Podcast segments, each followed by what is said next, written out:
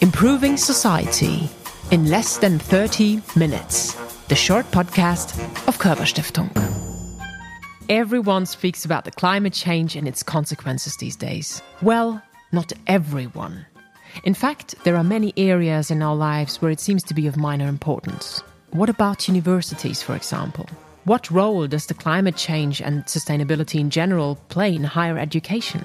We commissioned a study to find that out. Tristan McCowan is Professor of International Education at the University College London and conducted the study with fellow researchers from around the globe. Welcome to Improving Society with Tristan McCowan. Moin. It's great to be here with you. Uh, thank you for being here with me. So, today we're going to talk a bit about climate change, but in a certain direction, the climate change and universities in a connection. In general, the climate change has gained an increased amount of public attention. So I really wonder because in the public discourse, we're not really talking about universities. What would be the role of universities in this issue? It's a really important question. Universities have had a, a central role in climate change debates over recent decades in terms of the initial research uh, that showed the increasing temperatures and some of the causes. Mm-hmm. But research isn't the only way in which universities contribute to addressing the climate crisis. Obviously, universities are educational institutions. They train professionals, they educate an increasing proportion of young people and older people in society. And it's generally accepted that in addressing the climate crisis, we need to have a population who is aware of the issues, understands the causes of climate change, what they need to change in their own lives and collectively make a difference through political processes. So there's the research function, there's the educational function, but universities also have a crucial role in working with communities, in adapting mm-hmm. uh, to the effects of climate change, in engaging publicly. And let's not forget, they are campuses, they are institutions, they're almost mini cities in their own rights. So they have to get their own house in order. They are emitting, unfortunately, you know, greenhouse gases like most institutions, and so they need to also to think about transforming their own campuses. So there's a whole range of ways in which universities are part of this mm. issue. Just like as in cities, um, universities obviously have a lot of topics to deal with, and sustainability and the climate change are obviously not the most important to many of them. What can we do to change that, or are there any good and best practice examples who are already dealing very well with the situation? Certainly, universities have a range of concerns, and not least of which is their own survival. So, in recent decades, particularly in Anglophone countries, there's been a move towards reduction of budgets for universities, which means that they spend a lot of time thinking about how to generate income, uh, getting more students, other kinds of contracts. So universities clearly have a range of competing concerns.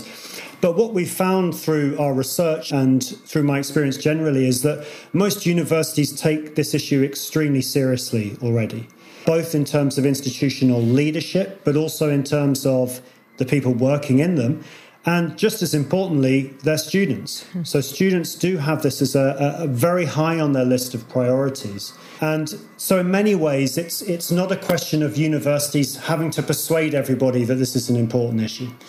Their communities already believing it. It's a question of nurturing that belief, helping to align these priorities, and allowing people to innovate and to develop bottom up initiatives. And we've got many great examples of that.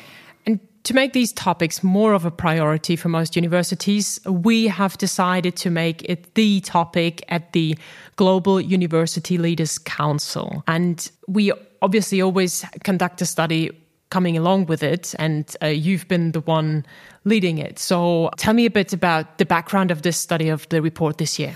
So we were really delighted to be able to work on this report entitled Universities Facing Climate Change and Sustainability, to work together with the Council uh, on what we believe is the most critical issue facing the world. Clearly, we're in a pandemic situation, so we need to think about the interlinkages between climate change and COVID. But climate change will be there for many years to come, um, and it's essential that universities address it. So, the report was a, a collaboration between a number of academics and researchers and practitioners in different countries. In addition to myself, Luciana Brandli and Walter Leal, who were the co editors, and the other authors, Amanda Salvia, uh, Golda Edwin, Nandhivarman Muthu, Rudi Pretorius, Valeria Vargas, Judy Newman, and Jing Liu. So we had that fairly large team because, in addition to the general aspects of the report, we did in depth case studies of seven countries. And the different team members brought that specialist knowledge. And from that, we developed the general analysis. And that obviously is something I would like to know a bit more about. So, starting with Brazil, if we look at the Bolsonaro government, let's say it's to say the least, having its problems with the Paris Agreement. What do you think? What effects do international frameworks have on the activities of universities? And what are they, for example, in Brazil, able to do?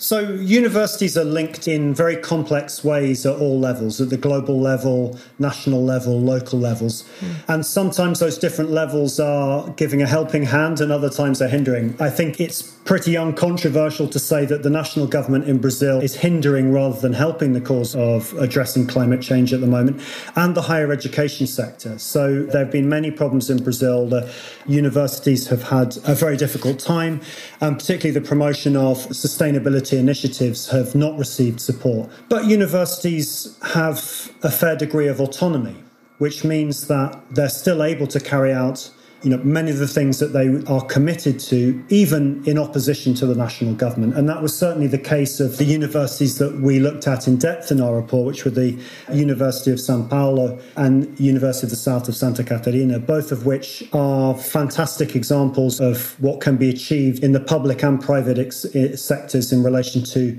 promoting teaching and research and community engagement in relation to sustainability. Mm. So that shows that some universities are particularly committed.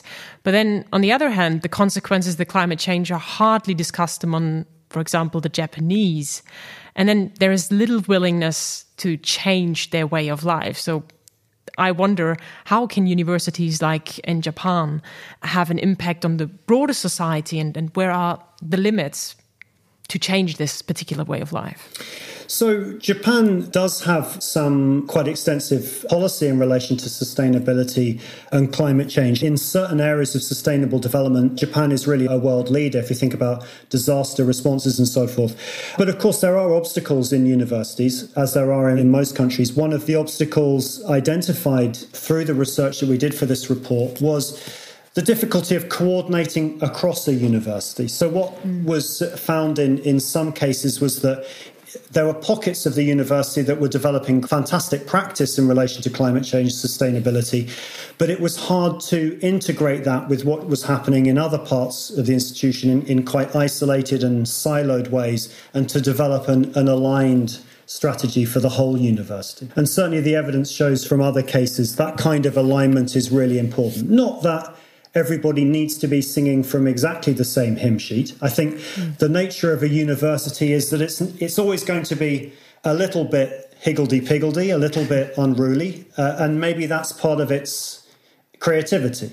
Um, so it's never going to be completely aligned, but I think there are some ways in which mm-hmm. uh, looking for positive synergies and coordinating to some degree is an important aspect. Yeah, and facilitating the discourse is something that we also would like to uh, do.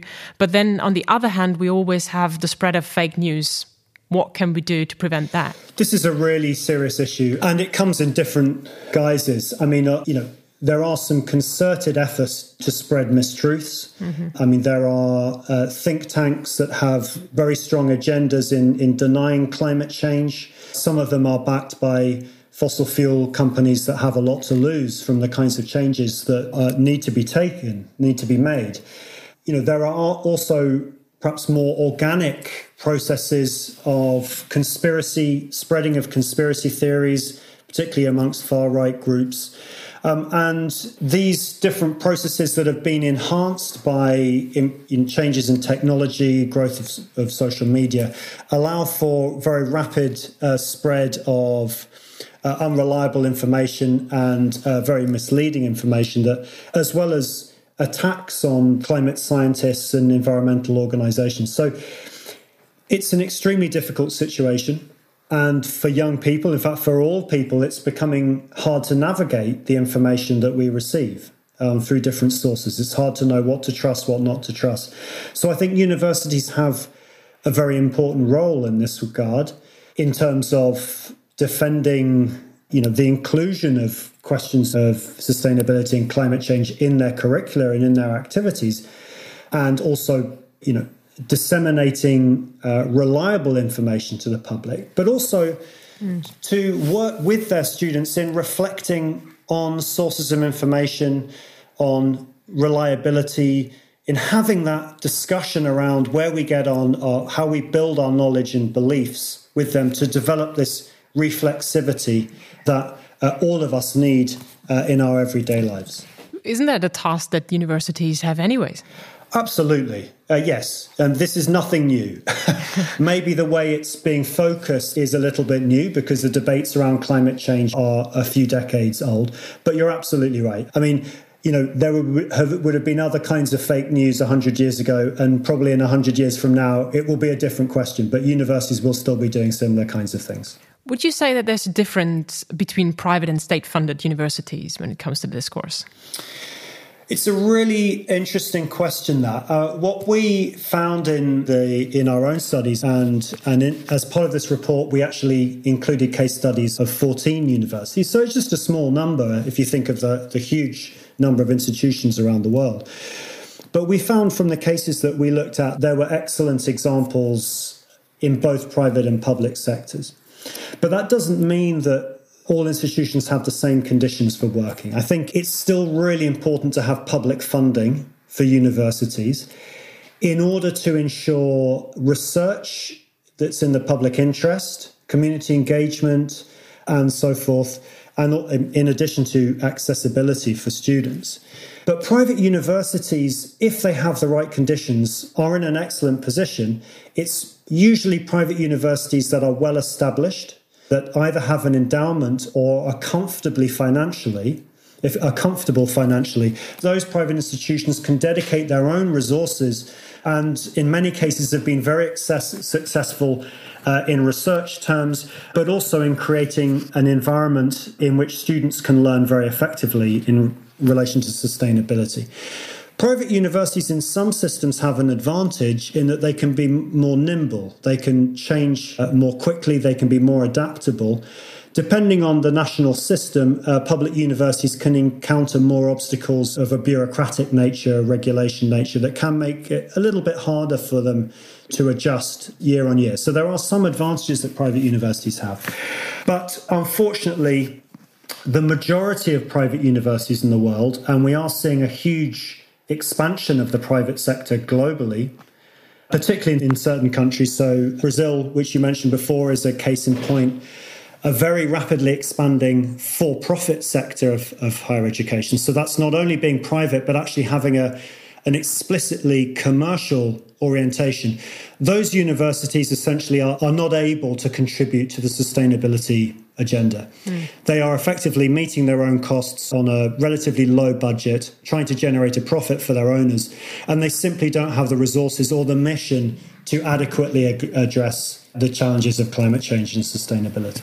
Now, you are located in the UK, more precisely at the University College London. Mm. I mean, your work is more focused on Latin America, but what would you say in the UK? How does it feel for you? How's the topic and the issues addressed? I think that universities have made great strides in recent years. Mm-hmm. It's not easy to change universities that have had, in some cases, centuries of existence, some cases rather newer. And it's also a great challenge in a, what is effectively a marketized system. So universities in the UK have a, a slightly unusual existence. It's hard to say that they're either private or public. They're in a kind of a liminal space, something of a hybrid.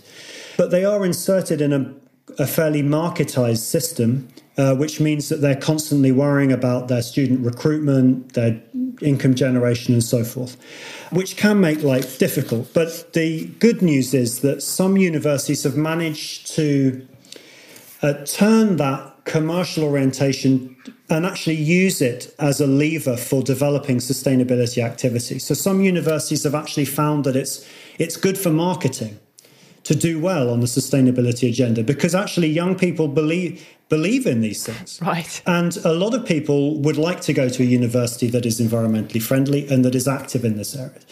I'm not suggesting that it's only self interest. Of course, the people who run universities and the people who work in them, and many of them believe strongly in these issues as well and would like to see their institutions doing well in this regard. And I think there is a way to go still. But I think it's been quite heartening what we've seen. My own institution, UCL, has a director of sustainability, a range of initiatives related to the sustainable development goals, and is really trying to transform its work in relation to carbon uh, neutrality Many universities are looking at their investments if, if they're lucky enough to have an endowment that they do invest. And it's true of the United States as well. There have been a number of movements to remove investments from fossil fuel companies. So there are a, a range of ways in which universities are slowly aligning themselves with these sustainability agendas. Most certainly. I mean, a lot of things are going well, but especially you've mentioned it, young people, so activists like the Fridays for Future movement, they are going to the streets, they do something. Uh, you've just mentioned a position within the university that has been formed, but it's not really featured in the curricula of most universities. What can we do about that? Well, there are different positions on this. Some people argue that we need a universal compulsory module for everybody to do. Not everyone agrees with that. Right. Some people feel that if you made it compulsory, some people would resent it. They would, you know, they might not take it seriously. So there are different views on this. I think, you know, a balanced approach would be to say that there should be a the possibility for all students at university to both take some dedicated uh, you know, a module or some kind of provision in the curriculum that relates to sustainability and climate change, but that additionally it should be incorporated into every course. So I think this is really the, the important thing in that, you know, questions of climate and sustainability, they have some natural places where they, they would be discussed, whether that's in, you know, environmental science or chemistry or geography.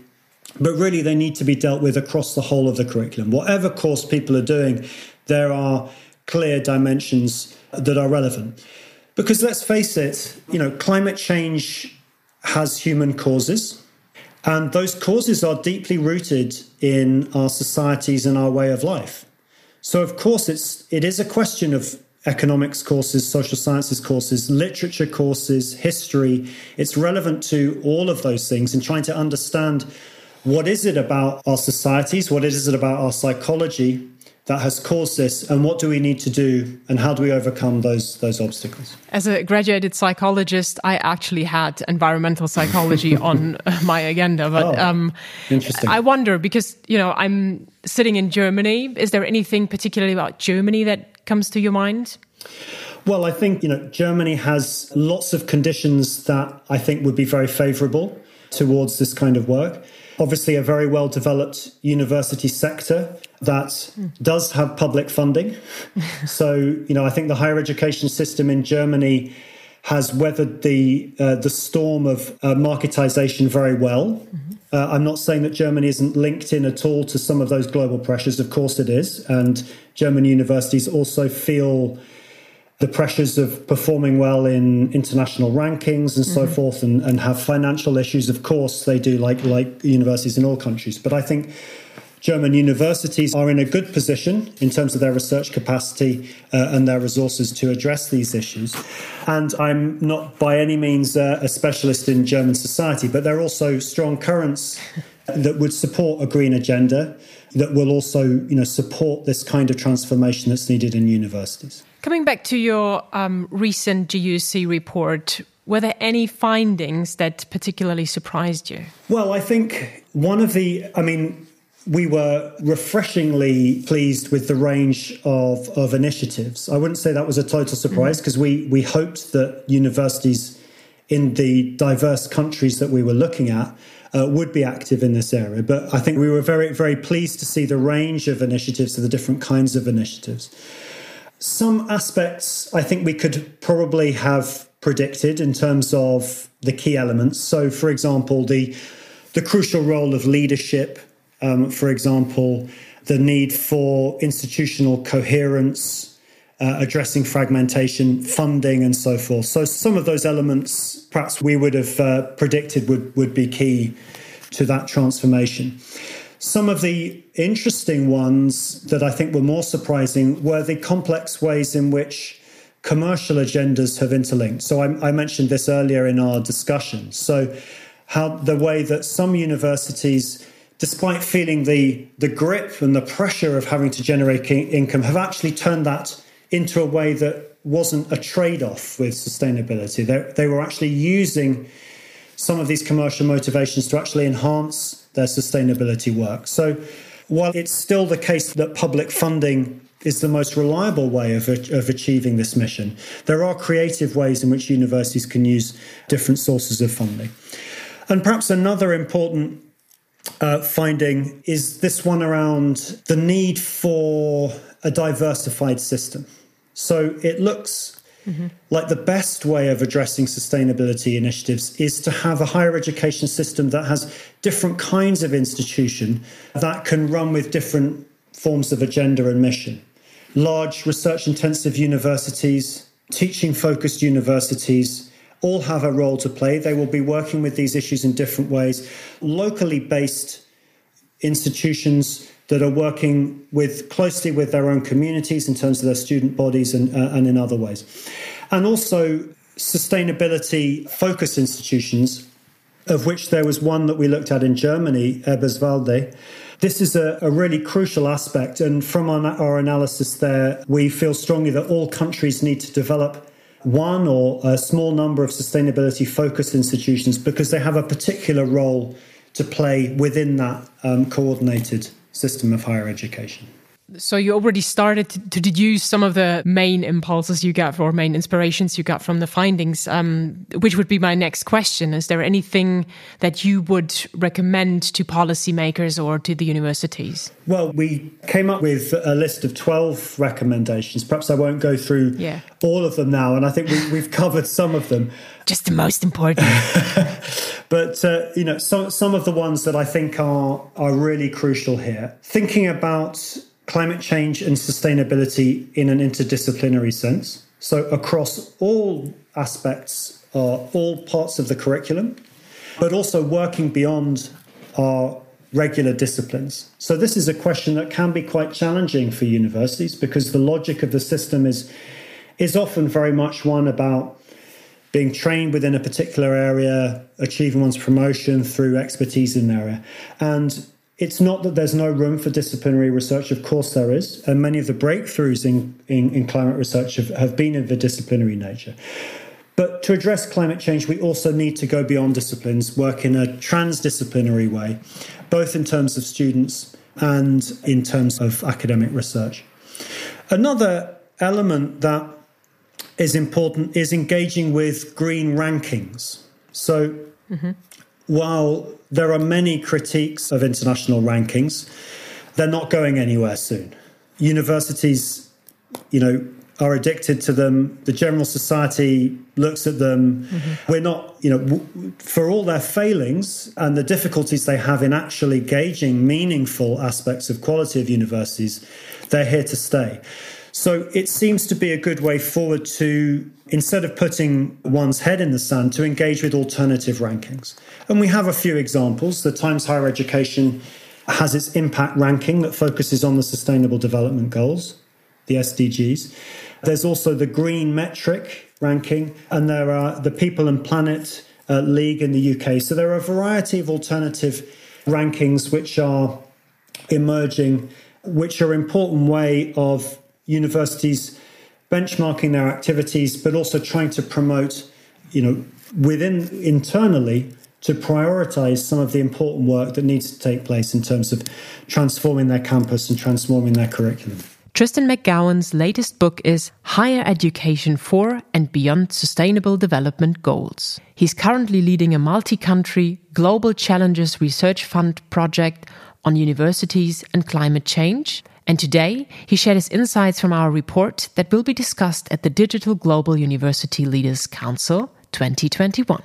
You yourself don't quite fall into the category of university leaders, but as you will be taking part at the GUC, What are you looking forward the most in terms of the event? Yes, I think it's uh, we are going to be uh, launching our report, and I'll be presenting uh, parts of it and engaging. And this is the most important thing: engaging with discussion. Because what we need to do is we need to hear back. Yeah from the leaders of universities. In some ways, it's quite easy to be in my position. I'm a professor, I'm a researcher, I don't need to manage an institution. What we need to hear is from people who have that responsibility uh, what do they see in this? What aspects of it are viable? What critiques and challenges might they have? And for us to debate that in full. So I think that's what I'm looking forward to most. For more information about the GUC and to download the full report, visit guc hamburg.de. Obviously, you'll find the link in the show notes as well. Thank you very much for being on the show. Tristan McCowan. Thank you very much.